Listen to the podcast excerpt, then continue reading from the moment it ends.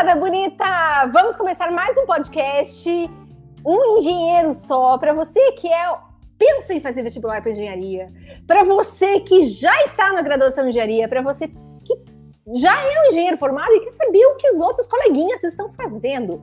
Hoje, excepcionalmente, apresentado por mim, Caroline Tomazoni, que inclusive já fui entrevistada, mas não fique triste não. Sabe, hoje tem um motivo muito especial de eu estar aqui apresentando este programa.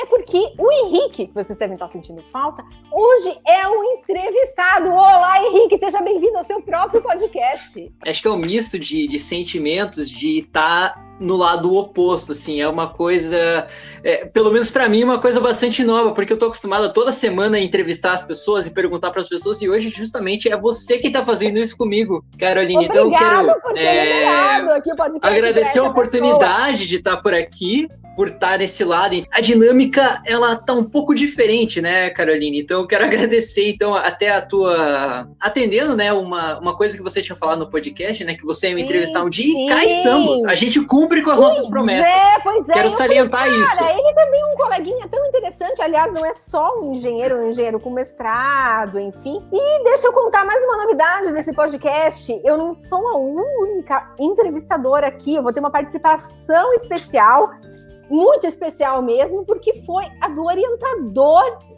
do Henrique. Professor Daniel Detzel, seja bem-vindo a esse podcast. Muito obrigado, muito obrigado, Carol, Caroline, Carol, Caroline, não sei quem é Caroline. Carol, muito obrigado, Carol, muito feliz de estar aqui mais uma vez nesse podcast. Curioso para ouvir o que o Henrique tem para falar aí. Nós temos algumas perguntas para que todos possam conhecer um pouquinho mais, porque, Carol, não sei se você notou, mas o Henrique, ele faz as apresentações dele, mas ele nunca chegou a falar realmente a atuação dele, não falou Exatamente, a trajetória dele. Exatamente, foi por isso que eu chamei a atenção quando ele me entrevistou.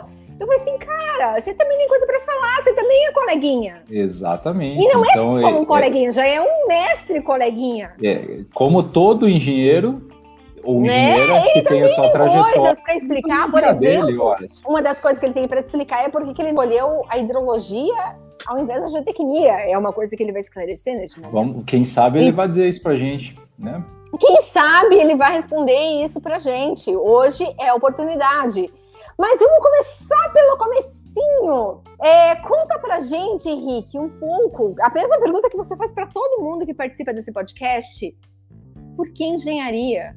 Como que veio essa ideia? Porque você, assim, ainda mais, é, para quem não conhece o Henrique pessoalmente, ele podia ser tipo assim, ator da malhação, sabe? Ele é artista. Então a pergunta é: por que engenharia e não a vida artística? Então, então, é que na verdade é o seguinte: eu acho que a, a paixão por engenharia veio desde quando eu era criança. Eu, eu, eu, assim, quando eu era criança, eu era, digamos, uma criança muito agitada, eu era um pouco diferente da pessoa que eu sou hoje. E eu gostava muito de montar cabaninha, sabe? Criança que gosta de montar cabaninha, empilhar cadeira, é, cobertor, eu achava o máximo. Eu falava, nossa, eu tô fazendo minhas obras, assim. Então eu acho que essa paixão por engenharia começou surgindo quando eu era, quando eu era uma criança. Acho que o que eu sempre quis fazer na vida foi, foi ser engenheiro civil. Apesar de. Acho que quando eu era mais novo eu não tinha ideia do que, que um engenheiro civil fazia. É curioso que quando eu entrei na faculdade, eu queria, eu queria trabalhar com ferrovias. Eu queria, eu achava que só, o Brasil. Todo mundo quer construir prédio. Eu queria trabalhar com ferrovias, porque eu achava que o Brasil, por, ter, por ser um país bastante extenso, uh, talvez o modal ferroviário fosse mais adequado do, enfim, do que fazer rodovias. Eu achava que seria mais uh, mais otimizado, sabe? Eu acho, enfim, era algo que eu pensava assim quando entrei na faculdade. Eu acho que eu continuo pensando dessa forma, mas enfim, a engenharia me levou para outro outro caminho, mas eu achava super interessante assim. Então, quando eu entrei na faculdade, eu tinha mais esse objetivo do que do que qualquer outra coisa, assim, que eu ia trabalhar com ferrovias, eu ia fazer um puta TCC, sabe, mostrando como era importante você ter um, um modal ferroviário que integrasse o Brasil inteiro e que otimizaria todos os tipos de serviço, evitaria desperdício, até mesmo locomoção de pessoas, seria muito mais inteligente do que o, o modal rodoviário, principalmente. Então, basicamente foi isso, assim, o motivo pelo qual eu escolhi engenharia. Acho que era uma coisa de criança que depois acabou evoluindo para outras coisas, né? Ai, achei o máximo a tua resposta, porque assim, até quando você me perguntou, Eu comentei várias coisas, mas nem pensei nas cabaninhas. Eu também era uma super cabanista. Talvez eu já Pois fosse é, né? Engenheira legal. muito antes do que eu pensava. Eu adorava pegar cadeiras, lençol e tal. A gente nasce engenheiro, né? É uma coisa impressionante. A gente Ah, eu nasce até engenheiro. peço, até peço desculpa para um amigo meu, o Matheus Cleto, se ele ouvir esse podcast, porque uma vez eu fiz uma cabana e eu botei um peso de 2 quilos assim em cima de um rack. E eu fiz uma cabana, só que o peso ele andou. Entendi. E a gente puxou o cobertor e o peso andou e o peso foi na cabeça dele. Assim, Ah, você ainda não sabia Deus calcular ele tá vivo.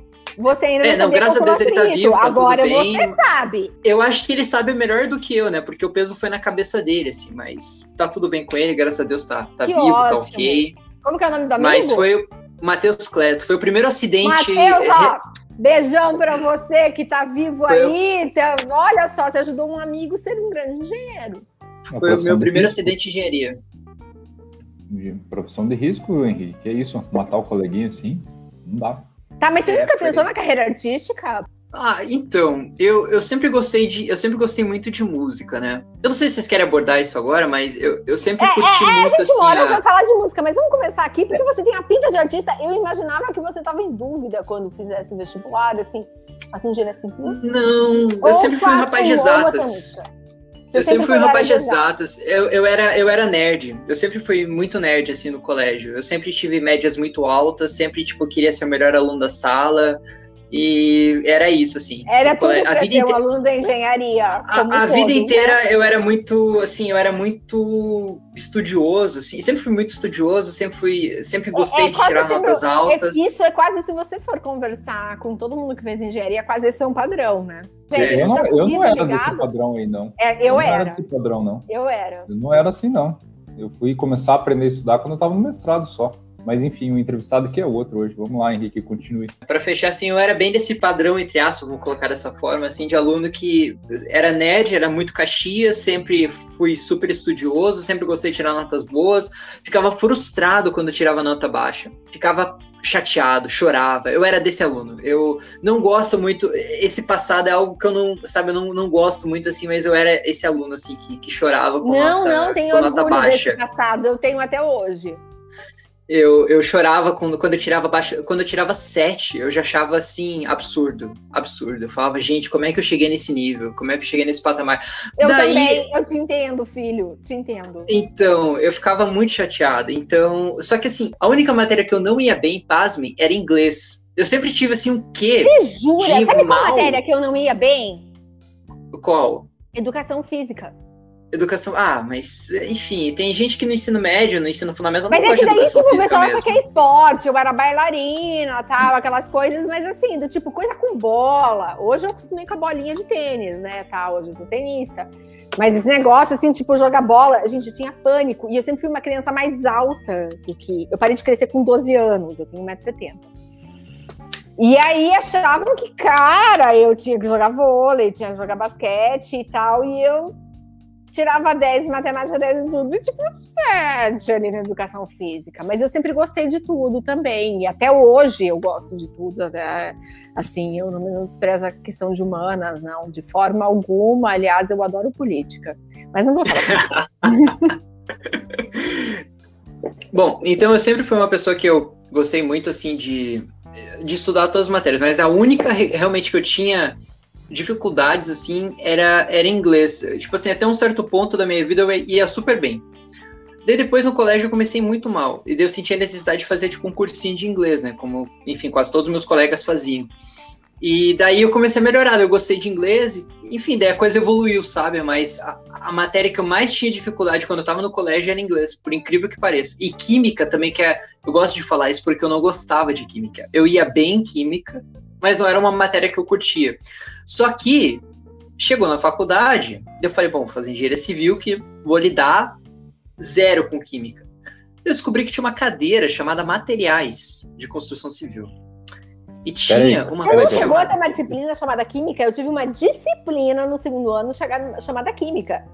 Não, não tive. Eu, eu Que na não sei verdade, assim, não acabava sendo tintas, explosivos, enfim, de química mesmo tinha muito pouco que aí, inclusive me frustrou porque eu gosto de química. E eu gosto de explosivos, eu lembro da parte dos explosivos da química. Você lembra? Aham.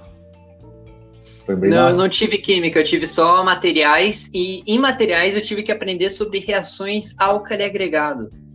Enfim, era basicamente um clássico, química. Um clássico da engenharia, o álcali agregado. Então, basicamente, e manifestações patológicas, que é outra coisa que tem química pra caramba. Então, assim, meus planos, eu dei com os burros d'água, né? Porque foi algo assim. Ah, e claro, ah, depois eu fui. Disciplina, jovem. Depois eu. Nem não, venha. mas depois eu fui fazer mestrado. Depois eu fui fazer mestrado em engenharia de recursos hídricos volta, e ambiental. Volta, antes. Volta, volta, volta. Você já, volta, você já deu um volta. jump aqui. Uhum. Uh, me conta como que você escolheu a hidrologia e recursos hídricos e não a geotecnia. É só porque você não teve aula comigo? Uh, não, na verdade foi assim, ó. No começo. Como você escolheu? Da... Então, na faculdade, sim, eu ia muito bem em estruturas, pasmem. Eu ia, assim, mas eu, eu comecei bem em estruturas depois do terceiro ano, porque até resmate eu ia, assim, eu, eu fui bem mecânica, mas em resmate, assim, eu travei, assim, eu fui bem mal. Passei, fiz, foi, fiz duas finais, passei, nunca peguei DP, mas eu fiz, eu fiz algumas finais, assim, eu cheguei a pensar assim, falei, puto, vou trabalhar com estruturas, vou trabalhar com materiais, e materiais era uma área que me agradava. Eu fiz uma IC com o professor Leonardo, professor Leonardo Miranda, e era uma IC sobre agregados reciclados, sobre a utilização de agregados reciclados em bases e subbases de pavimento. E esse primeiro contato com pesquisa, assim, me, me despertou, sabe? Fez um. Deu aquele, aquele estalo assim, falou, Henrique, talvez isso aqui seja um caminho para você. E eu achei super legal, foi um trabalho, assim, muito cansativo, foi. Enfim, não foi uma IC, uma IC fácil, mas é, foi muito, muito bacana, assim, foi muito proveitosa, principalmente a parte de laboratório. Então, antes de ter laboratório de materiais, eu já tinha feito vários ensaios de materiais. Então, quando eu cheguei na parte de laboratório, eu já conhecia muitas das coisas que eu tinha que fazer na disciplina. Então, foi algo bem, bem positivo.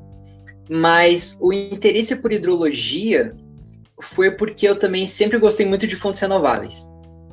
E eu sempre, assim, sempre gostei de ler, de pesquisar sobre fontes renováveis, né? Solar, eólica, Eu não sei a barba ruiva do Detzel, que tipo... Não tinha barba ruiva do Detzel ainda, ainda não tinha, não tinha, tinha, surgido. Não, não tinha surgido, mas eu sempre gostei muito. E tinha uma coisa... não tinha barba ainda, era, era cara sem barba ainda nessa época. Era um cara sem barba ainda. E eu lembro que teve uma, uma das coisas, acho que foi até no tour do PET, se não me engano, no primeiro ano, que a gente conheceu o modelo reduzido de Belo Monte. Não que eu seja um entusiasta de Belo Monte, inclusive tenho vários poréns com relação a essa obra, mas não vou entrar, não vou entrar em detalhes aqui. Mas é, conhecer um modelo de, conhecer um modelo reduzido e o modelo reduzido de uma usina hidrelétrica foi algo que me chamou muita atenção. Eu achei Sim, aquilo muito. fantástico, assim, eu falei, caramba, olha que coisa magnífica, você construir uma barragem, você construir uma usina, você gerar energia, como é que chega energia na, na, tua casa, era algo que eu sempre me questionava, assim. Então, eu acho que em materiais, quando eu comecei a pesquisar materiais, surgiu essa veia mais pesquisadora, essa veia, assim, de, de, de talvez, até mesmo esse que meio de professor, assim, porque meu pai, meu pai também é professor. Então, acho que, sabe quando chamou a atenção, assim? Acho que foi, foi um estalo e... Uh, quando eu tive aulas com o professor Cristóvão, é, foram outra, outras, outros assuntos foram surgindo, porque toda aula, basicamente, ele surgia, sugeria um, te, um, um, tema de TCC. E um belo dia, ele, ele falou algo sobre pumped storage. E eu lembro que na época eu estava até com uma, com uma amiga minha, a Larissa Brista, se ela estiver escutando esse, esse podcast, que a, a gente teve a oportunidade de, de conversar com com. Eu não lembro se ele era um ex-presidente da Copel ou um ex-funcionário do alto escalão da Copel. E a gente tinha ouvido esse termo na aula né, do, do Cristóvão, a gente chegou para ele e falou assim: Ah, e, e o que, que você acha de, de, implantar pumped storage no Brasil? Basicamente, Fala o que, um que é uma pumped mais, storage? Quem não conhece, o que, que é o pumped Isso. storage? Isso aí, importante, Carol. Fala, é fala, basic... fala, aí, para quem não conhece esse termo, explica aí para quem está para os ouvintes que estão ouvindo. Eu mesma não conheço. É, até porque é inédito no Brasil, né? A gente não tem uma, ainda não tem uma usina efetivamente disso. Né? Henrique, então, por favor. É, então, o Pumped Storage, assim, para quem não está tão familiarizado, ele é basicamente assim, é uma usina é basicamente uma usina reversível. Então, o que, que você faz? É, outros países que não o Brasil, principalmente alguns países da Europa, Canadá, Japão, eles utilizam uma tecnologia que é o seguinte: a tua usina hidrelétrica, para ela gerar energia, então ela vai aproveitar a energia potencial da altura da água, ou seja, ela vai aproveitar a queda, popularmente conhecida, né, que, que, que é, enfim, é um termo bastante utilizado no jargão, né, na parte de, de hidrelétricas, você utiliza essa queda, que é uma energia potencial, uma água armazenada, e por meio de uma turbina, você aproveita essa queda e você transforma a energia potencial em energia cinética da turbina, que porventura vai, vai enfim, vai gerar energia elétrica que vai para a transmissão de energia. Só que o que, que acontece? Em outros países há uma diferença na precificação horária, algo que é inédito no Brasil, inclusive chegou esse ano, chegou no ano de 2021. Que o que, que acontece? O preço da energia ela varia de acordo com o horário. Então, por exemplo, durante o dia, quando você tem um maior consumo de energia, o preço é mais caro. E à noite, quando o teu consumo diminui, principalmente ali no horário da madrugada, o teu preço é mais barato. Então, qual foi a sacada? Foi gerar energia durante uh, o dia, que o preço, é, enfim, o preço é mais elevado, então eu consigo uh, vender essa energia por um preço mais caro, e durante a noite, toda a energia que não foi consumida, eu utilizo um uma máquina que se chama bomba funcionando como turbina, uma BFT, uh, ah, para bombear essa água de volta para o reservatório e armazená-la em forma de energia potencial. Então, o que, que e, e, qual que é a vantagem disso? É que eu bombeio, ou seja, eu vou gastar, eu vou pagar uh, um valor menor para bombear a minha energia do é que eu vou pagar para turbinar ela. Vale a pena bombear? Vale. Vale porque outros países fazem isso. Os sistemas, é, como eu disse, no, no, Canadá, no Japão e na Alemanha, principalmente, que, que, já utilizam isso em algumas usinas. E como a precificação horária é diferente Você consegue países... dizer o quantos por cento, assim, de... para bombear... Eu gasto, eu produzo X de energia. Eu gasto X sobre 3 para bombear. Você consegue dizer esse valor? Olha, em termos percentuais, não. Faz, faz bastante tempo assim tá, que eu não tenho contato com essa literatura, porque é, acabei indo para isso. Nível, do nível e tal. Mas assim, é, é, dep de fato, depende de alguns é uma fatores. questão isso. que você vai precisar de menos energia para bombear do que você consegue para gerar. É, na verdade, eu acho que às vezes não é nem questão de, de energia, é questão de preço mesmo. É questão de você, por exemplo, por mais que eu. Porque assim, a eficiência para você turbinar e para você bombear são, é, é, são eficiências diferentes, apesar de ser uma mesma máquina. Então, geralmente, a eficiência para você turbinar, ela está na faixa dos 90%. A eficiência para você turbinar, ela está na casa dos 70%. 70%, no máximo 80%, assim, estourando. Então, o que, que acontece? Por mais que você tenha uma eficiência menor, o custo que você vai ter para você bombear essa energia de volta, ele ainda vai compensar a, ah, esse, esse bombeamento, né? Então, eu, não, eu, realmente eu não sei te dizer os valores precisamente, porque eu acho não, que até mesmo quando eu fiz o TCC, é, assim, é só para a gente entender. Não entrei nesse mérito. É só para entender o contexto, é só para entender o contexto. Sim, sim. Mas país, tem países que estão utilizando. De reversível, até quando eu estava no Ministério Público, mas assim, eu nunca entendi esse processo. É realmente uma dúvida, inclusive pessoal minha. É, mas então vale a pena. A questão é, você não pode dizer números exatos, mas vale a pena. Então, vale a pena porque tem gente fazendo. Se tem gente fazendo, é porque vale a pena. É, é, é um raciocínio muito, muito é, simplista, um assim. Muito é, bom. Porque se, se tem outros países que investem nisso, é porque tem um retorno, né? Se eu puder dar um pitaco aqui nesse meio claro, pode, fique à vontade, é, o... professor Décio. aqui no Brasil a gente está vendo isso crescer porque, a, a, como o Henrique falou, aqui em 2021 é que a, o preço da energia começou a ser horário. Então começou a ser estudado isso. A empresa de pesquisa energética já tem inventariado uma, uma diversidade de loca, locais propícios, porque também não é qualquer lugar que a gente consegue colocar um reservatório superior e um inferior com essa característica mas nós temos troca de diferentes fontes, né? Então, por exemplo, no Nordeste ou em outras regiões que tem muita eólica, venta bastante de noite, de madrugada. E não, ninguém consome essa energia. Então, venta, gira, entre aspas, tá, gente? O catavento, gera gente, energia. ignorância minha, não tem como colocar um acumulador ah, ignorância aí, minha, essa, de verdade. Não, não é ignorância, Carol. Isso é uma questão muito interessante, porque o mundo inteiro está tentando eu, avançar. Eu acreditava que dava para você acumular. Não dá, mas é em pequeno porte. Não se, não se tem tecnologia suficiente para acumular energia em grande porte. Existe bateria, é, é a noção da pilha.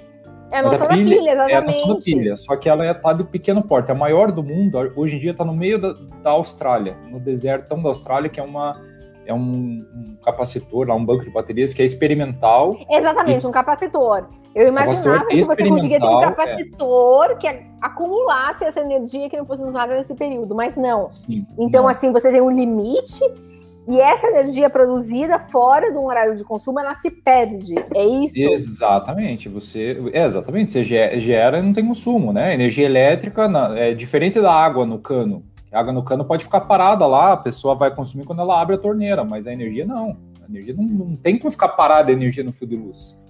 Né? Então você gente, gera. Eu vou te falar, gente, eu trabalho com usina hoje e eu acreditava que você tinha como acumular praticamente toda a energia. Mas olha, aí é que tá. muito hoje. Mas olha só, aí é que tá a coisa bonita. a coisa bonita da coisa. O Brasil tem a coisa como bonita acumular. da coisa. Ah. O Brasil tem como acumular nos reservatórios. O reservatório é a pilha do Mas não um acumulador, você está dizendo. Tipo, já foi acumulador. gerado, passou pela turbina e eu posso colocar num capacitor, num acumulador. Se você entender que a água pode ser convertida, em vez de metros cúbicos por segundo, ou hectômetros cúbicos, ou metros cúbicos, em megawatt, é simplesmente uma conversão de unidades. A energia sim, potencial, sim, sim, o Henrique certeza. explicou, né? O Henrique explicou a questão com da certeza. energia potencial ali. Então, eventualmente, o mundo inteiro está tentando avançar em questões de bateria, que está voltado para a parte química e tudo mais, que é literalmente uma pilha de grande porte. É uma pilha de grande porte, exatamente. Isso. Um capacitor é uma pilhona. Exatamente. Enquanto o Brasil tem diversos deles prontos, que está na forma de reservatório de água. Então, gera na eólica, não, não tem consumo. Ao invés, eu guardo água no reservatório, deixo a pilha cheia e gero isso quando, quando eu tiver consumo. E a reversível vai vem em consonância com tudo isso aí. Eu não tenho como acumular essa energia? Então, aí é que a ideia, não tem como acumular. Da eólica, não. Henrique, se quiser completar, fica à vontade. Não, é isso. É basicamente a, a ideia, inclusive essa ideia de você associar é, porque o que a gente está falando aqui também são fontes, fontes de geração intermitente. Tem gente que não gosta muito desse termo, mas eu acabo utilizando porque acho que exemplifica bem, porque é uma, é uma fonte de geração que ela não está disponível o tempo todo. E, por exemplo, você, uh, você não consegue controlar a quantidade de radiação solar que vai incidir sobre uma placa. Você Exatamente. não consegue controlar o quanto de vento vai passar por uma turbina eólica. Você não sabe, você não tem como dimensionar isso. E a partir do momento que esse vento ele incide sobre essa, por exemplo, essa turbina eólica, ele vai movimentar a turbina e vai ter uma geração de energia, só que, como vocês disseram já anteriormente, se não tiver consumo para essa energia, ela vai se perder. Ela vai se dissipar no sistema de alguma forma. E o que, que acontece? Tem alguns países, como esse que eu já havia comentado, Alemanha, Canadá, principalmente, que tem essa associação de, de reservatórios com fontes intermitentes. Porque o que, o que, que acontece? Você vai utilizar essas fontes intermitentes para reabastecer o teu reservatório. Então, o que, que você vai fazer? Você vai converter toda a forma de energia que essas usinas elas estão produzindo, mas que na, naquele momento não está tendo demanda, por exemplo, de madrugada. Então, digamos que está ventando muito de madrugada e que não tem consumo. Toda essa energia é que está sendo utilizada, chegar. isso, toda essa energia que está sendo gerada pela turbina eólica, ela vai uh, ser utilizada para bombear água para o reservatório e dessa forma aumentar então a energia potencial do reservatório que posteriormente vai virar megawatt, enfim, vai ser utilizada tá, uh, durante tá o dia. Combinando uma eólica com uma hídrica. E se eu não tiver elas aproximadas, isso tem como? É, na verdade, é jogado pelo pro sistema? Explica isso melhor. É, hoje, na verdade, ela, ela acaba sendo jogada para o sistema, né? E ela acaba se perdendo, porque muitas vezes não tem o consumo. Então, é, é, é, engraçado que no subsistema Nordeste, apesar dele ter momentos de pico de geração por conta das eólicas, que esses picos de geração da eólica ele já é o suficiente para suprir toda a demanda do sistema, mas isso é muito pontual. Então, muitas vezes acaba que o subsistema Nordeste ele tem que importar energia de outros subsistemas, porque a gente vive num grande subsistema interligado. Então, a gente tem o subsistema Sul, Sudeste, Sudeste junto com o Centro-Oeste, Nordeste e Norte. E todos esses, esses, subsistemas se conversam. Então, qual é a ideia? Se faltar energia em um, você pega de outro. Porque como a gente tem um país de extensão grande, muitas vezes o que, que acontece? É, pode estar tá chovendo no Nordeste, mas não está chovendo no Sul. Então o Nordeste está com excesso de, de, de uh, digamos, está com excesso de energia que ele pode fazer esse intercâmbio para o Sul. Uh, mas o subsistema Nordeste, especificamente, que é onde a gente tem o maior potencial de, de geração eólica no país, acaba que você tem geração eólica nesses picos, uh, ela serve para suprir a demanda naquele determinado momento, e às vezes até sobra, muitas vezes sobra, só que, se você for pegar no balanço do mês inteiro ou do ano inteiro, muitas vezes o subsistema teve que importar energia. Você fala, porra, mas por que, que teve que importar energia sendo que a eólica supre essa demanda? Porque é uma geração pontual e que muitas vezes não tem para onde você escoar. Então ela se perde, simplesmente. Porque não tem essa, essa forma. Até como a Dilma falava, ela foi ridicularizada muitas vezes, a parte de estocar vento mas se você for parar para pensar, a ideia é válida, porque você tem que estocar essa energia que vem das usinas eólicas, mas que não. Enfim, que pelo menos até agora, digamos, não, tem, não teve essa associação né, de, por exemplo, um reservatório como usina eólica. Tem com as baterias, como o professor Detz até estava muito bem comentando, mas é algo ainda muito incipiente, ainda tem muito a evoluir nesse quesito. Mas a gente tem esperança.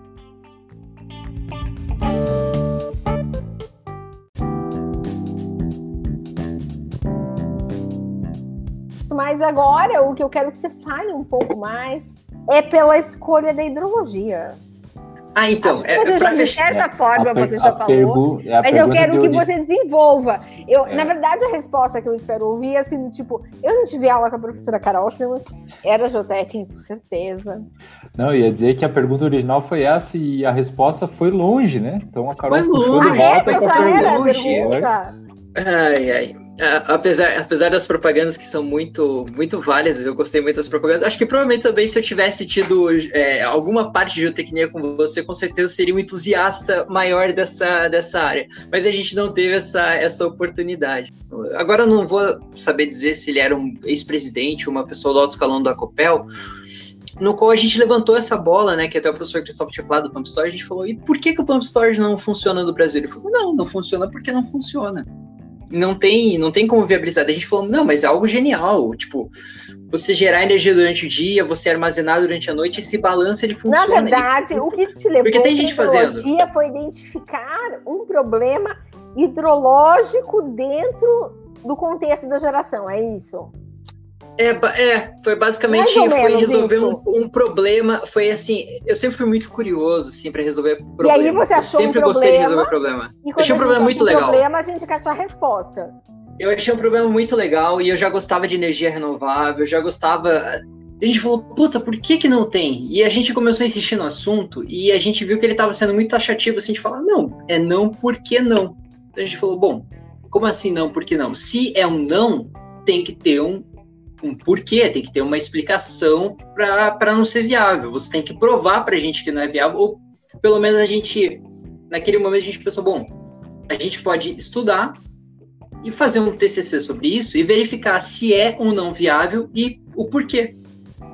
Então, assim, se a gente chegar na conclusão que não é viável, então beleza. Então, tudo bem, não é viável e fica ali documentado o porquê de não ser viável. Mas se for viável, a gente vai mostrar como que a gente pode melhorar isso. Então foi basicamente essa a, a, a, deixa, assim. E daí teve um outro colega meu que inclusive fez mestrado comigo, que é o João Marcos.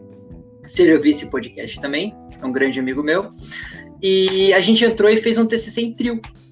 E teve uma, um professor que não era o Detson na época, que era o professor Cristóvão, que é um professor que ele tem um costume de abraçar alunos com ideias é, peculiares, com ideias que fogem do comum. E como esse TCC foi algo que fugiu muito do comum, ele resolveu abraçar a gente e falou: Ok, eu vou orientar vocês, apesar de eu não ser um, um entender muito do assunto, mas eu vou estudar junto com vocês, eu vou aprender junto com vocês, e foi algo assim que para a gente significou muito. A gente fez um baita trabalho de TCC, foi muito legal, a gente contou com o apoio da Sanepar. A Sanepar forneceu dados para a gente, um projeto piloto de uma pumped storage, de uma bomba funcionando como turbina só que aplicada nas sedes de abastecimento de água de Curitiba.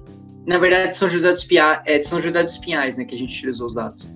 Mas era basicamente você aproveitar o excesso de pressão que tinha na rede uh, nos horários da madrugada, porque não tinha consumo, ou seja, quanto menor a vazão, é, é maior a pressão que você tem na tua rede, isso, isso a gente vê bastante em MacFlu.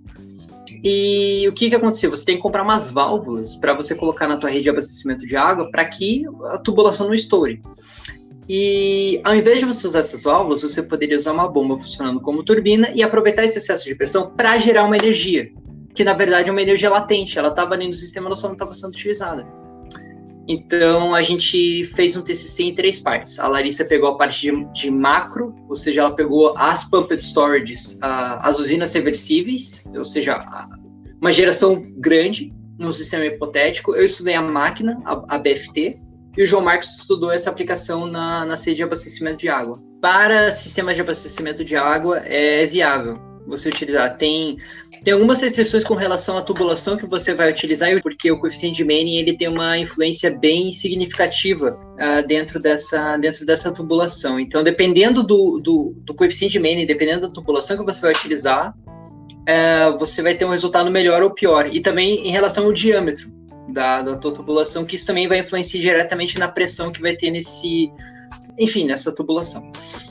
Mas a conclusão que a gente chegou foi que para algumas, algumas tubulações e para alguns coeficientes de Manning que a gente observou, isso é viável, só que a legislação brasileira hoje, ela não comporta esse tipo de associação. Então, basicamente, se eu quisesse gerar energia na minha própria casa utilizando uma BFT, eu não conseguiria porque a legislação não permite você simplesmente ligar a sua BFT e integrar ela com a tua rede da Copel, por exemplo. Isso não existe. E foi justamente isso que a Sanepar tinha feito na época no projeto piloto.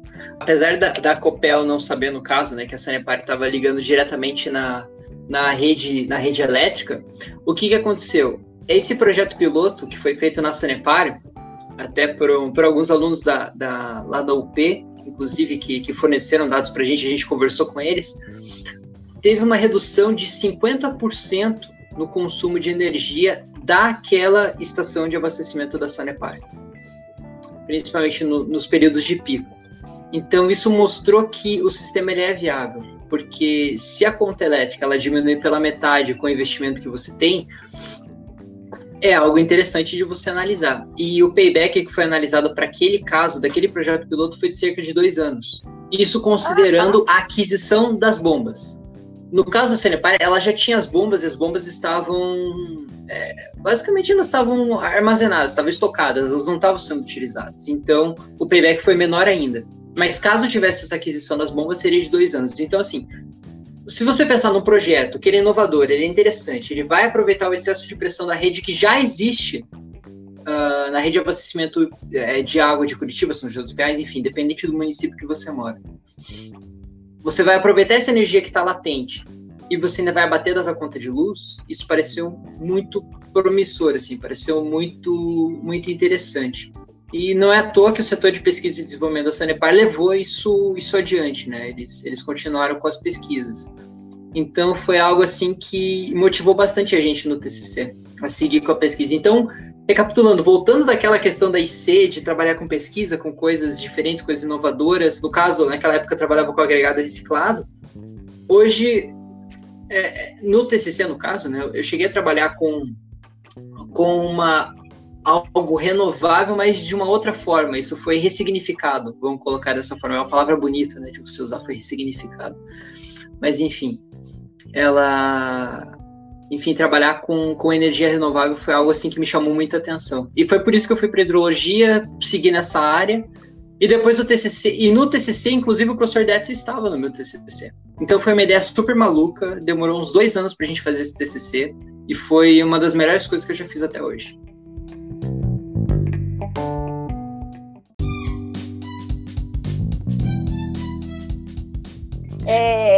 Henrique, é, a gente já falou um pouquinho da tua carreira até aqui, como que você escolheu a engenharia, é, como o que você, o ramo que você escolheu dentro da engenharia, que acabou sendo hidrologia, trabalhar com barragens, energia, enfim.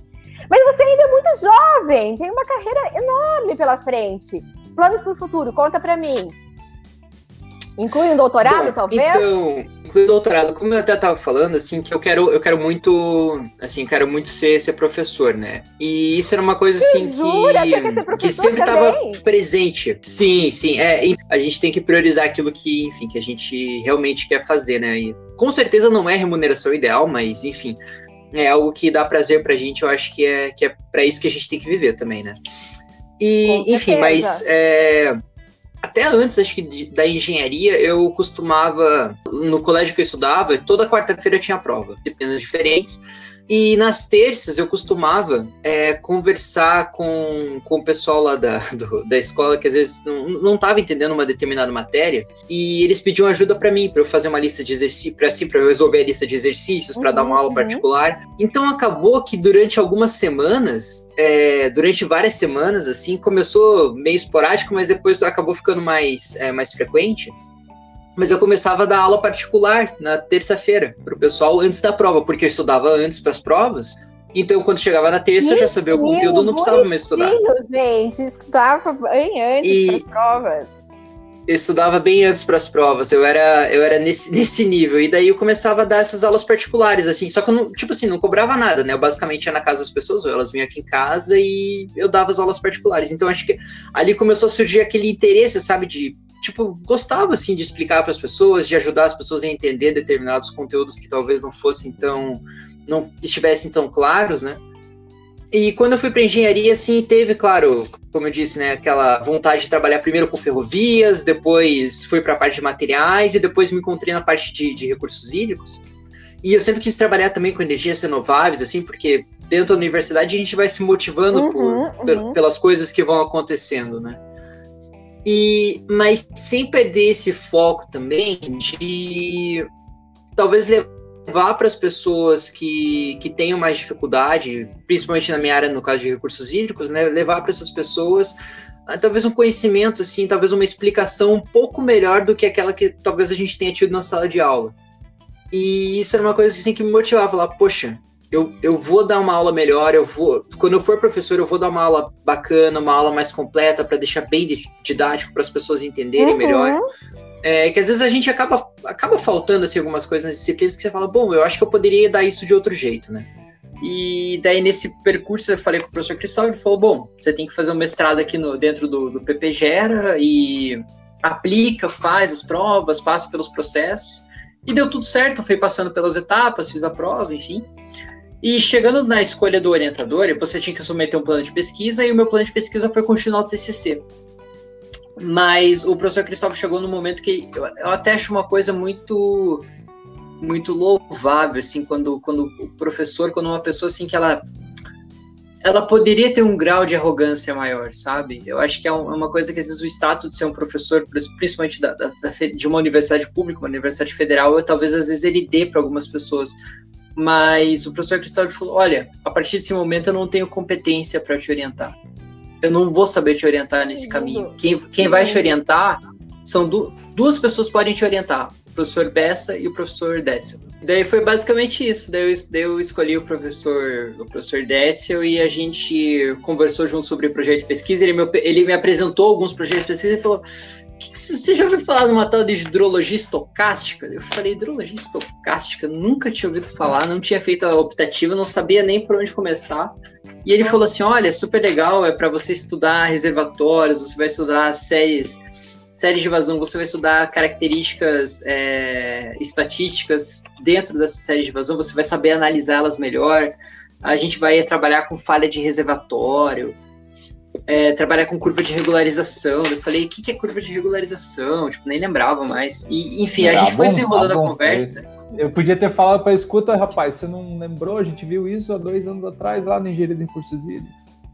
Mas é difícil, né? Foi, foi algo, foi, mas foi uma conversa legal, assim, porque o professor apresentou algumas, alguns projetos de pesquisa e eu me interessei bastante por esse da curva de regularização e estudar reservatórios. Porque eu achei uma coisa muito lógica. falei, bom, eu estudei bombas funcionando como turbina, eu sei como é que uma máquina funciona, eu sei a aplicação nos, nos casos macro e micro. Mas eu preciso entender um pouquinho mais sobre peculiaridades da série de vazão, porque afinal é isso que abastece todo o ciclo hidrológico que a gente, enfim, que a gente estuda. Eu falei, bom, eu preciso agora aprender a estudar até o domínio, principalmente das ferramentas estatísticas, para chegar nos resultados que eu quero mais para frente. Então foi um caminho bastante árduo. Até comento, professor, foi, foi difícil estudar estocástica, viu? Olha, estudar modelarima, estudar estacionalidade, olha, são coisas. É, é, apesar da ideia não ser tão complexa, mas você entender todos os meandros, assim, é algo bem. É bem interessante, assim. Foi, nossa, foi um desafio maravilhoso e o professor, assim, conduziu de uma maneira magnífica. E deu é, tudo certo, né, professor? Deu, deu. É pouco trivial mesmo, mas a gente não quer assustar as pessoas que estão ouvindo, né? Não, é legal, é legal. Estudem. É uma, é uma consequência do afunilamento ali, né? Quando a gente vai se especializando, eu acho que chega uma hora que não tem nada tão simples assim. Mas eu senti a necessidade, sim, de ter um conhecimento talvez um pouco mais é, voltado para o mercado de trabalho. Assim. Uhum. Então, porque eu tinha aquela ideia assim de falar, bom, eu não quero ser um professor estritamente acadêmico, estritamente teórico. É, eu como eu falei para você, inclusive, com... quando você me entrevistou, né? Eu até falei para você que quando isso. eu fui para a sala de aula, eu senti a falta dessa experiência. E que bom que você percebeu isso. Isso é super necessário. Porque, né, você está ensinando uma carreira que nem sempre você atuou ali na prática. Você é um pesquisador, né?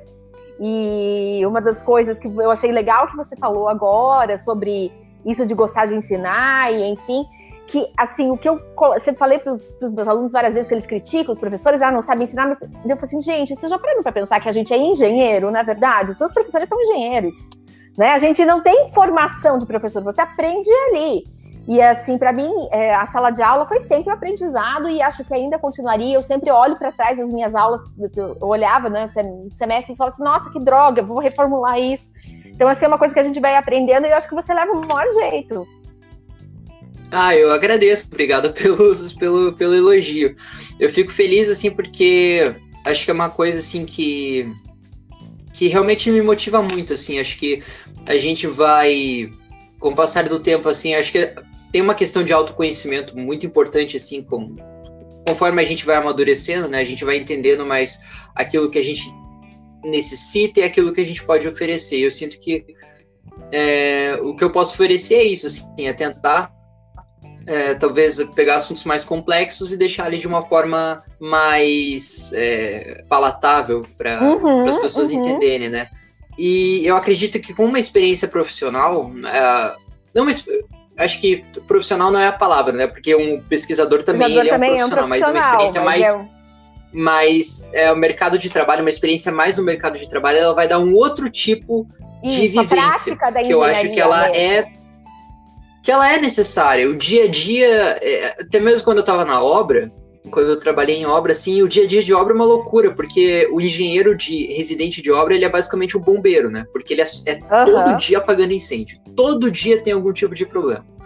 Então, tem uma vistoria que deu errado, tem um projeto que tá enfim, que está inadequado, daí você tem que ligar para o escritório de arquitetura, daí você tem que, principalmente se não tem BIM, né? Se não tem BIM, então, bom, daí esquece, daí é, é mais problema ainda. Mas essa vivência dentro de uma obra, ou até mesmo trabalhando com projetos, mas mais voltada para o mercado profissional, ela, eu, eu senti que eu, eu, eu necessito disso para ser um bom professor lá na frente. Então, o meu passo a passo, no caso, agora que eu terminei o mestrado, né, eu estou atuando em consultoria numa, numa empresa de, de barragens também, porque agora está tendo uma baita demanda, você, você mesmo sabe disso lá na, disso, lá na VLB. Né?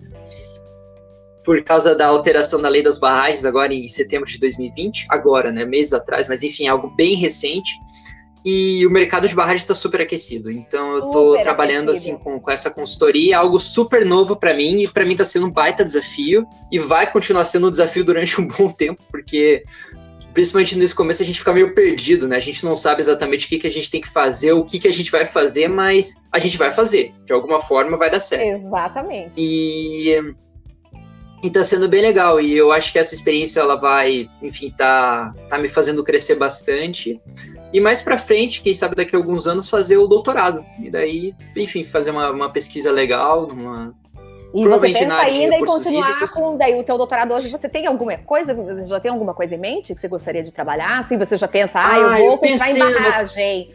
Porque assim, hoje o, o, ONS, né, o Operador Nacional do Sistema, ele utiliza uma série de vazões que é chamada série de vazões naturalizada. E o que é isso? É uma série de vazões é que ela é, digamos, ela seria a natural do rio se não tivesse influência antrópica e climática. Uhum. Então é basicamente assim: se não tivesse uma usina naquele local, uma barragem naquele local, a vazão seria X. Então é esse que é o princípio. Então tem todo um processo para você fazer essa essa reconstituição da vazão de um determinado de um determinado rio.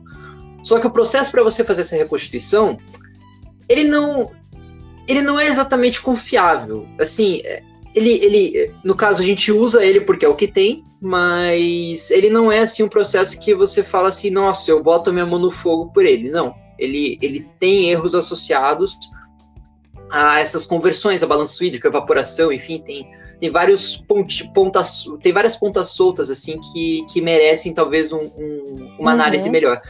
E eu pensei no doutorado de fazer uma pesquisa justamente para elaborar uma equação ou desenvolver um método para fazer uma reconstituição de vazões mais assertiva. Nossa, então, já tem toda essa... a ideia elaborada, maravilhosa. Essa, essa foi uma das ideias que eu, inclusive, é, ela veio do, da minha defesa de mestrado, a Angela Livino, que é, enfim, uma, é uma mulher incrível, ela é uma das diretoras da DPE e eu tive o prazer dela estar na, na minha banca de mestrado. E ela fez essa contribuição como uma pessoa que está dentro do sistema elétrico, ela está ela tá por dentro dessas questões. Então, quando ela falou isso, me deu aquele estalo, assim, falar, caramba, eu posso pesquisar sobre isso. Porque se, não, se é um método que ele ainda não é 100% confiável, poxa, por que, que eu não posso passar um Exatamente. tempo estudando isso não, e desenvolver foi, foi uma, uma equação? muito boa. Não deixa E vai ser uma coisa. No... E o doutorado tem inovação, né? E o doutorado, é. ele obrigatoriamente Isso, tem que ter uma inovação. Então, a inovação que eu.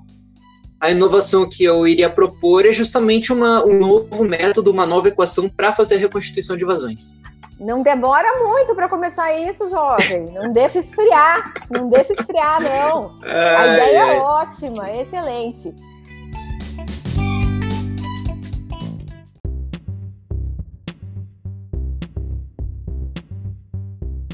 Bom, eu, eu não sei, você partiu de um interesse de ferrovias, analisando em perspectiva, é sempre eu gosto de analisar em perspectiva, né? Então você partiu lá de ferrovias, aí você tomou diversas experiências, como todos os alunos e alunas tomam quando entram na, na universidade, e aí você passou por um momento de decisão ainda dentro da universidade, e aí quando você finalmente se formou, você já estava com um caminho eventualmente bem trilhado, digamos assim.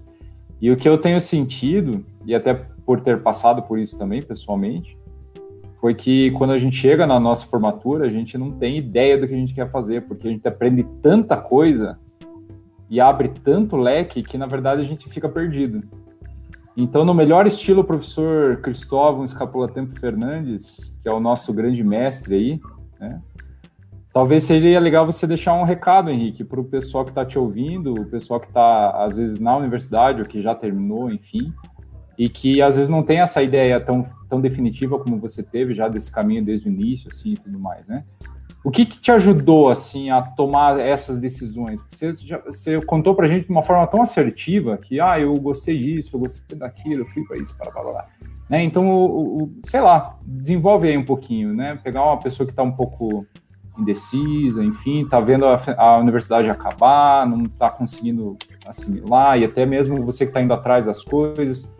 Acho que deu para entender a minha, minha pergunta. Está bem aberta. Está bem aberta. Mas eu, eu acho que uma das coisas importantes é você experimentar tudo aquilo que a universidade tem para te oferecer.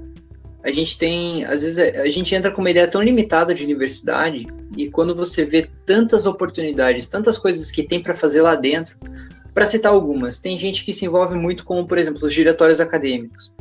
É, até uma certa conotação um pouco pejorativa quando a pessoa fala, ah, você é do diretório, mas tem uma noção política, uma noção de conversa ali, de você se relacionar com, enfim, diversos tipos de pessoa, que ele, ele te enriquece de uma maneira tão grande, sabe, que às vezes a pessoa toma aquela decisão por seguir no diretório e não necessariamente, por exemplo, ela vai exercer engenharia, por exemplo, na, sei lá, na construção de edifício, mas ela vai exercer engenharia de uma outra forma.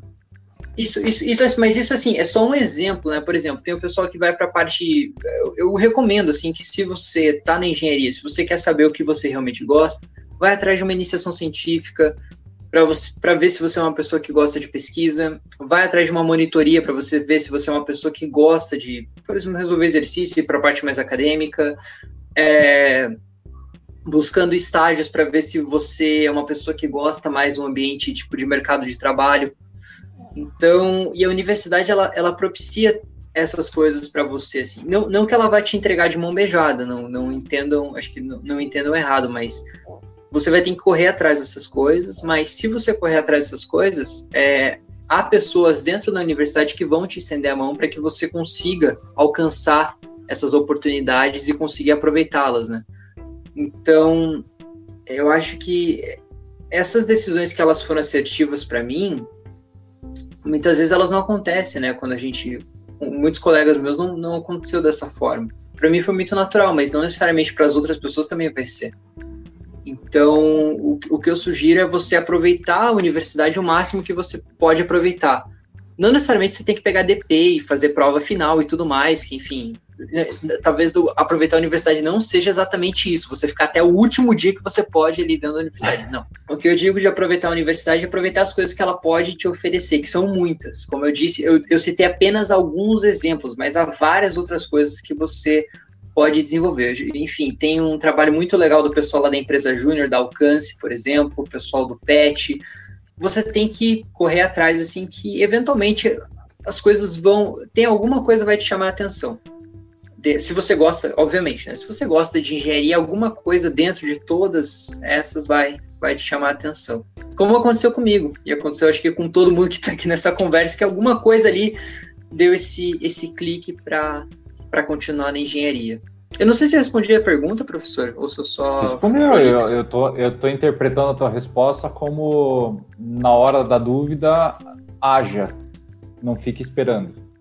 É mais ou menos isso. A universidade vai te entregar as oportunidades e você vai tentar se centrar e aproveitar o máximo delas, mas, ou seja, tome uma atitude ao invés de ficar eu não, eu não quero dizer que as pessoas fiquem incomodadas, acomodadas, não é exatamente isso, esse o sentido, né? Mas, Mas é que eu acho que a universidade é muito rica. Ela, eu acho que ela entrega muitas é. coisas para você. E a gente às vezes fica com aquela falsa sensação de que é você chegar, assistir as aulas, estudar para as provas e tá tudo bem. E é isso aí. A universidade é mais do que isso. Se, se para você a universidade for isso, tudo bem, cada um tem a sua visão, cada um tem, tem o seu cada um tem a sua, a sua maneira de viver a universidade. Mas o que eu estou dizendo é que a universidade ela pode ser mais do que isso se você quiser. Então, ela não é somente você assistir as aulas e talvez ir bem nas provas e ser um aluno nota 10. Você não necessariamente precisa ser um aluno nota 10 para você ser um bom engenheiro, um bom engenheiro lá na frente. Tem muita gente que hoje eu vejo assim que tem posições de chefia dentro das instituições que está atuando, que não eram alunos nota 10, eram alunos uhum. que pegaram DPs, eram alunos que não tinham rendimento acadêmico exemplar. Isso é uma coisa assim que, que pega muito, sabe? Que eu falo, bom, então não necessariamente você, seu super Caxias, você vai ter um baita resultado lá na frente. Você tem que talvez, acho que o que eu tô querendo dizer é que você tem que entender o porquê de você estar fazendo determinadas coisas. Você tem que ter, entender o porquê de você estar fazendo isso. Não, não é só você simplesmente aprender, assimilar e copiar. Você entender o objetivo de tudo. Ou seja, então, é, exatamente, eu entendi isso. Você, eu, estou associando a tua resposta com uma questão de amadurecimento natural das coisas conforme você vai caminhando. Então, você passa de, um, de uma pessoa passiva que recebe informação para uma pessoa ativa que você vai atrás daquilo que você está procurando e a universidade vai te proporcionar isso, seja ela por empresa júnior, seja ela por estágios diversos, quem sabe a parte acadêmica, que é iniciação, e eventualmente até pós-graduação com, com diversos de nós professores, né, Carol? E, então tá bom. Foi um bom recado aí. É importante, sabe, porque ah, eu ouço muito, apesar de estar pouco tempo na universidade, eu ouço muito essa. essa eu não sei uma palavra para colocar isso, mas esse, esse tipo de argumento, né? Chegamos no quinto ano, estudamos tanto e agora não sei para onde ir aprendi tanto e, na verdade, eu acho que não sei nada. Então, eu, eu já passei, eu acho que todos nós passamos por isso aqui, que a gente já se formou, né? E, e é uma, é, talvez deixar o um recado que é uma questão natural, isso é uma coisa que acontece mesmo.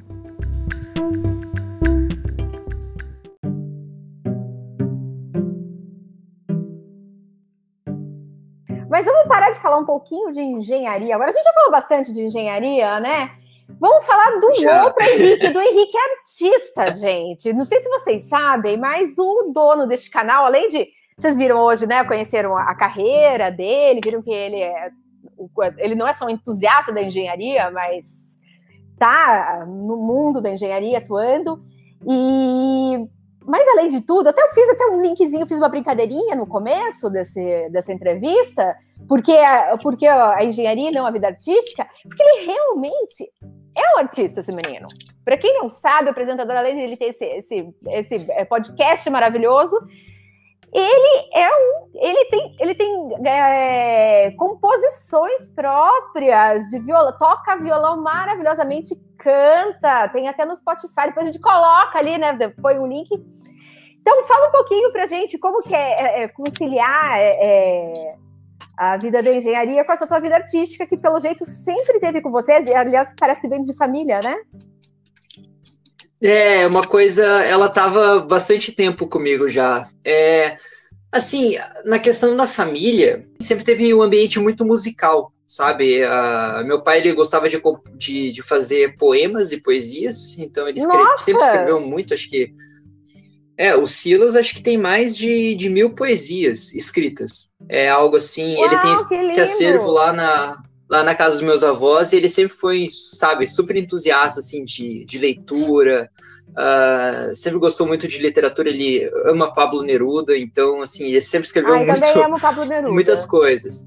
E eu acho que veio uma, essa, essa, talvez essa veia artística, ela veio, assim, de família, mas é, comigo, assim, acho que começou mais essa questão musical mesmo, então, é, até tinha comentado que eu tinha, enfim, tinha tinha uma banda com, com os meninos lá do, do colégio que a gente formou, que era sempre meu sonho, sabe? Ter uma banda, assim, tocar, uhum. me apresentar para aquele para aquele palco, assim, para aquele monte de gente. Eu achava fantástico aquilo. Eu sempre, isso aconteceu? Sabe, isso foi sempre uma coisa assim que. Já, assim? já.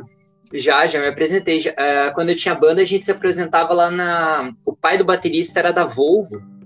E ele e nas festas de final de ano da Volvo, pelo menos lá do, do setor deles, a, a banda do pai do baterista tocava e a, e a, minha banda abria. Então a gente tocava cinco, seis músicas e daí entrava a banda principal. Então a gente já, toca, já tocou assim para, sei lá, 100 pessoas, 80 ah, pessoas, legal. assim. E na e carreira solo? Teve uma na carreira solo. Ah, teve uma vez que eu fui me apresentar com o meu irmão. Tem uma semana que é, que é basicamente uma semana artística, assim, que as pessoas preparam coisas para apresentar na sexta-feira. E eu e meu irmão, a gente saiu tocar é, Tempo Perdido e Aquele Abraço, do, do Gil. A gente fez, tipo, uma combinação das duas, porque era uma semana... Era uma semana cultural para valorizar MPB. Uhum e tinham 300 pessoas no, no anfiteatro. Acho que foi o maior público. Ah, não, mentira. Teve uma vez que eu toquei para mais gente, sim. Tem um amigo meu que é artista também, o Marcos Paulo. Um abraço pro Marcos, se ele estiver escutando esse podcast. É um baita artista, gente, sigam ele. Ele conseguiu um contato para tocar na, num festival de Araucária, da rádio. Putz, agora eu não vou lembrar o, o nome da rádio, mas era uma rádio que estava patrocinando. E alguns artistas é, locais foram tocar nesse, nesse festival em Araucária. E eu lembro que tinham 800 pessoas, umas 800 mil pessoas. Uau! assim. Era como se fosse cheio, cheio. Um, um, realmente muita gente. Eu olhei aquilo e falei, caramba. E aquilo ali me deu uma adrenalina, assim. Eu não sei, é só quando você sobe em cima de um palco que você toca que você sente essa adrenalina, assim. E sempre foi uma coisa que eu gostei, sabe? É, dava esse nervoso, mas era. É um, é um friozinho na barriga bom, sabe? E, que legal. e depois disso, na, na carreira solo, eu. Carreira solo, né? Nem, nem sei se dá pra chamar dessa forma, mas. É, ah, carreira solo. Começou você, tem, a... você tem música gravada. Depois eu vou até falar sobre isso, mas ah. vale. mas eu, enfim, durante o tempo da banda eu tive várias composições, sempre gostei muito de escrever, de tocar, então tinha um acervo relativamente grande de músicas é, músicas que eu fiz para banda, músicas que eu fiz para mim mesmo. E, enfim, quando começou a, a, a pandemia, assim, a, enfim, até por ficar em casa e tudo mais, eu falei, bom, eu tenho que fazer alguma coisa para otimizar meu tempo também, né? Porque é, às vezes a gente fica ali só, eu tava com a dissertação, né? Então, só lendo a dissertação, fazendo algumas coisas no mestrado, então para não ficar, às vezes, aquela coisa assim muito maçante, a gente tem que uhum. se desdobrar de alguma forma, achar outros, é, focar nossa energia em outras coisas, né? Exatamente. E é, nesse momento eu fiz uma página no Instagram que era o, nome surgiu assim, eu, eu, costumava colocar covers assim no Instagram, tocando música, o pessoal sempre comentava, curtia, gostava. Eu falei, ah, quer saber? Eu vou fazer uma página só para fazer isso, só para botar cover, daí o pessoal pede lá o que quer e eu, eu, enfim, eu gravo. Daí eu fiz essa página, comecei a colocar coisas lá, comecei a alimentar, e um belo dia surgiu assim a, a, a vontade de falar, cara, agora talvez eu possa gravar alguma coisa eu quero começar a me arriscar. Daí foi esse o processo. Eu gravei uma música minha que eu tinha feito em 2018, que é Green Tea. Uhum, muito bom, aliás, ela, recomendo. Lancei ela junto com. Lancei ela com. É, eu toquei basicamente todos os instrumentos. Teve um, um amigo meu, Bido Porfírio, que, que fez toda a produção da, da, da, música, né? A mixagem, masterização, as gravações. E foi basicamente nós dois. Nós dois fizemos a música, tipo, assim, de, de cabo a rabo, né? E deu tudo certo, lancei é no Spotify. A letra é minha também. A letra é minha também. Mas como é isso? É, Você tocou tudo... todos os instrumentos? Calma, tem mais instrumentos além de violão? Você toca mais coisa além de violão? é, assim, eu toco instrumentos de corda, principalmente. Eu ah, toco tá. baixo, guitarra, ukulele, que tem na música. Né, os únicos instrumentos que eu não toquei nessa música foram a bateria e um teclado. Isso, uhum. tem um uhum. teclado harmonizando no fundo que, eu, que é uma coisa que eu ainda quero aprender, né? a tocar, mas que não fui eu que toquei. E, mas de resto, todos os outros instrumentos eu que, eu que toquei. E foi, enfim, daí foi, eu fiquei bem feliz com o resultado. Tem mais e agora alguma eu tô outra música já gravada? Um... Tem, tem uma que tá para sair. Tem uma que tá para sair. Eu acho que se tudo der certo, Oba! até mês que vem tá no Spotify. Até mês que vem tá no Spotify também. Não, tu consegue dar, tocar um pouquinho pra gente agora? Pra gente até Toco, encerrar esse podcast? Vamos encerrar. Primeiro me fala um pouco das suas referências musicais. É, o que, que você ah, de musical? E aí a gente pode encerrar com o Henrique ah. tocando Green Tea pra gente. Ó, referências musicais, meu Deus, tem, tem tantas. Acho que começa com Beatles, eu era bem Beatlemaníaco quando eu era mais novo. O que mais que eu ouvia bastante? Eu sempre ouvi muito Paralamas do Sucesso, Titãs, Nando Reis, que mais assim de referência? Legião Urbana, nossa, as primeiras composições que eu fiz eram assim, eu amava o Renato Russo, achava que ele escrevia super bem, amava as músicas do Legião. Uhum. Mas depois foi, acho que o gosto foi mudando, assim, porque ele começa talvez um pouco mais pop, depois a gente vai Exatamente. vendo que tem outras Na verdade, a gente evolui no meio do caminho. Tudo, né? A gente vai lapidando o nosso gosto. Sim, sim. E nacional era, era bastante, bastante assim, esse, esse rock nacional anos 80, principalmente. Depois eu comecei a ouvir Clube da Esquina, por conta oh, do meu pai. Foi, foi Comecei a ouvir muito Milton, 14 bis, é, Flávio Venturini, é, Beto Guedes, Loborges, fui ouvindo toda essa turma que é, é, é, sensacional, assim, é outra, é outra pegada. Adoro João Bosco. Eu sou nossa, eu curto muito João Bosco na parte de João e é legal porque ele é engenheiro civil também. E ele é engenheiro civil, e isso é muito bacana, porque eu falo, caramba, é o cara que também é engenheiro civil e virou uhum. musicista, e enfim, fez uma baita carreira de sucesso. Ah, internacional eu via muito rock indie, eu via Arctic Monkeys, Strokes, eu via Led Zeppelin, eu via Recentemente eu tô ouvindo uma banda chamada Wallows, que é bem legal, que é bem bacana. Vou procurar, é um mais moderno, eu também eu sou, bem, eu sou bem do indie também. O meu rock é, é indie. Ah, Foster, é, Foster the People, enfim, eu, eu era bem um indie boy, assim, quando eu tava na minha adolescência. E recentemente eu tava ouvindo bastante crioulo, emicida, tava ouvindo bastante samba também. Tava ouvindo mais cartola. Como, assim, o meu gosto é bem eclético, na verdade. Eu ouço um pouco de tudo, assim. Eu sou. Uhum. Eu gosto de ouvir tudo. Eu não tenho muita, muita restrição. Assim. Mas você não tem uma banda preferida? Qual seria a banda preferida? Beatles? Ah, eu não, eu acho, eu acho que tem épocas assim. Eu tenho, eu tenho, eu sou, sou muito de épocas. Tem época que eu amo Beatles. Eu acho que hoje, deixa eu pensar, a que eu mais estou escutando, a última que eu posso dizer é o Wallows. Era a minha, é, foi, é a minha banda preferida do momento. Eu vou até assim, procurar, eu, fiquei curiosa agora, fiquei curiosa. Radiohead você curte também, é o né?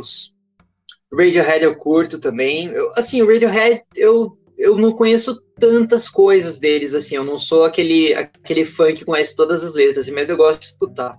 Eu gosto muito de ouvir o, o Rainbows e o OK Computer. No Surprises, pra mim, é tipo a disparada Ai, melhor música. Assim. maravilhoso! Ah, o The Bands é maravilhoso é... também, é outro álbum que eu gosto bastante. Daí eu tô. É, acho que o Wallace é que eu mais tô ouvindo agora.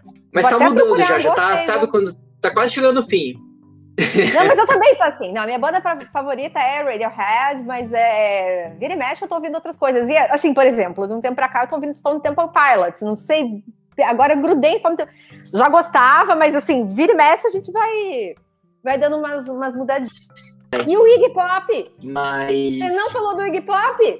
Não, o Iggy Pop, o Iggy Pop eu gosto muito de uma de uma versão dele de Dancing with Myself, que é do Billy Idol, na verdade, mas ele cantando para mim é, é muito melhor. Nossa, eu, eu acho tão sensacional. Nunca viu? Veja. É, procure o vídeo dele cantando, é maravilhoso. Pra mim, hip hop é Lust for Life. Assim, o passarinho é muito, eu, dele, eu, gosto... eu adoro o passarinho do Iggy Pop. Ah, então, aqui a Carol, a gente virou amigo de Insta, daí agora a gente chegou naquela fase que a gente manda memes, assim. Daí ela mandou um meme do Iggy Pop com um passarinho. Gente, é a coisa mais sensacional que, que eu recebi na semana. Passarinho assim. do Iggy Pop dançando um rock, cara, muito massa. Então, Nossa, agora, para encerrar, antes, já vamos ter, então, como, como eu já estava falando, a gente está seguindo para o fim agora, vamos ter uma palhinha de música aqui. Queria agradecer ao próprio Henrique pela oportunidade aqui de ter, de ter me dado, de entrevistá-lo, de conhecer um pouquinho mais e participar mais uma vez desse programa tão legal que ele faz. E obrigada a você que ouviu. Vamos agora fechar então com o Henrique tocando uma musiquinha.